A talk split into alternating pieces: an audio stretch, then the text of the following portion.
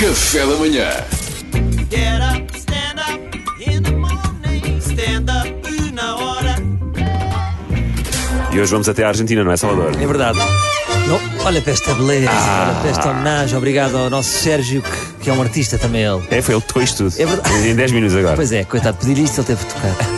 Não posso deixar de assinalar o desaparecimento daquele que para mim é o maior jogador de todos os tempos. É mesmo assim que me desculpe o nosso compatriota português, mas estou certo que o próprio Rui Barros reconheceu.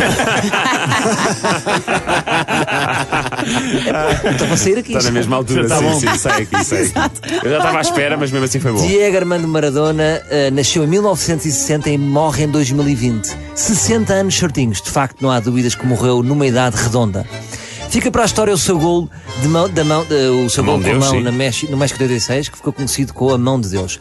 Posso confirmar que eu fui ao site de Estatísticas 00 e está lá. Deus um jogo, um gol. É verdade. Deus um jogo. Mas depois Deus incompatibilizou-se com o Mister, que era ateu, e se não acreditarem nele, eh, fica difícil, não é? Deus, Deus existir. Mas o que é que eu acho do Armando Maradona?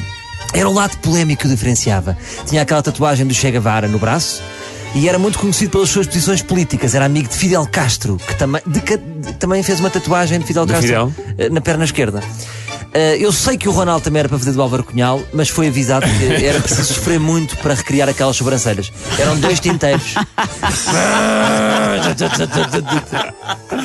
Uh, notícias, notícias já andam a circular de, de mudanças após a, morte de Diego Armando Então, Maradona. o quê? O estádio São Paulo em Nápoles passou automaticamente a chamar-se Diego Armando Bravo, Maradona. bravo. Bravo, é uma lindíssima homenagem.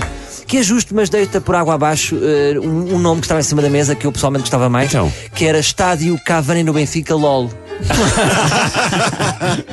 A Argentina neste momento está como o João Baião, emocionada e declarou três dias de luto nacional. Uh, todos os argentinos estão tristíssimos, mas há um que se destaca, Cláudio Canija, está tristíssimo. Canija? Está tristíssimo. Era Vocês estão a imaginar o que é que passa na cabeça dele, o que é, que é que vai na cabeça dele. Eu sei.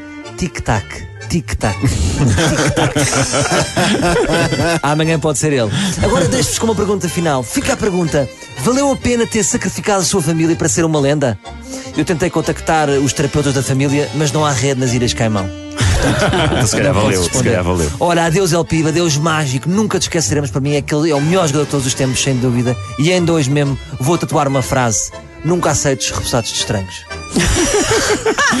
Vou me lembrar dele para sempre. Porque fica, fica isso, fica essa aprendizagem. Nunca aceites repousados estranhos. Obrigado, Ou se Salvador aceitares, ao menos diverte-te. Sabe, Se calhar vou tatuar esta, não é? A segunda.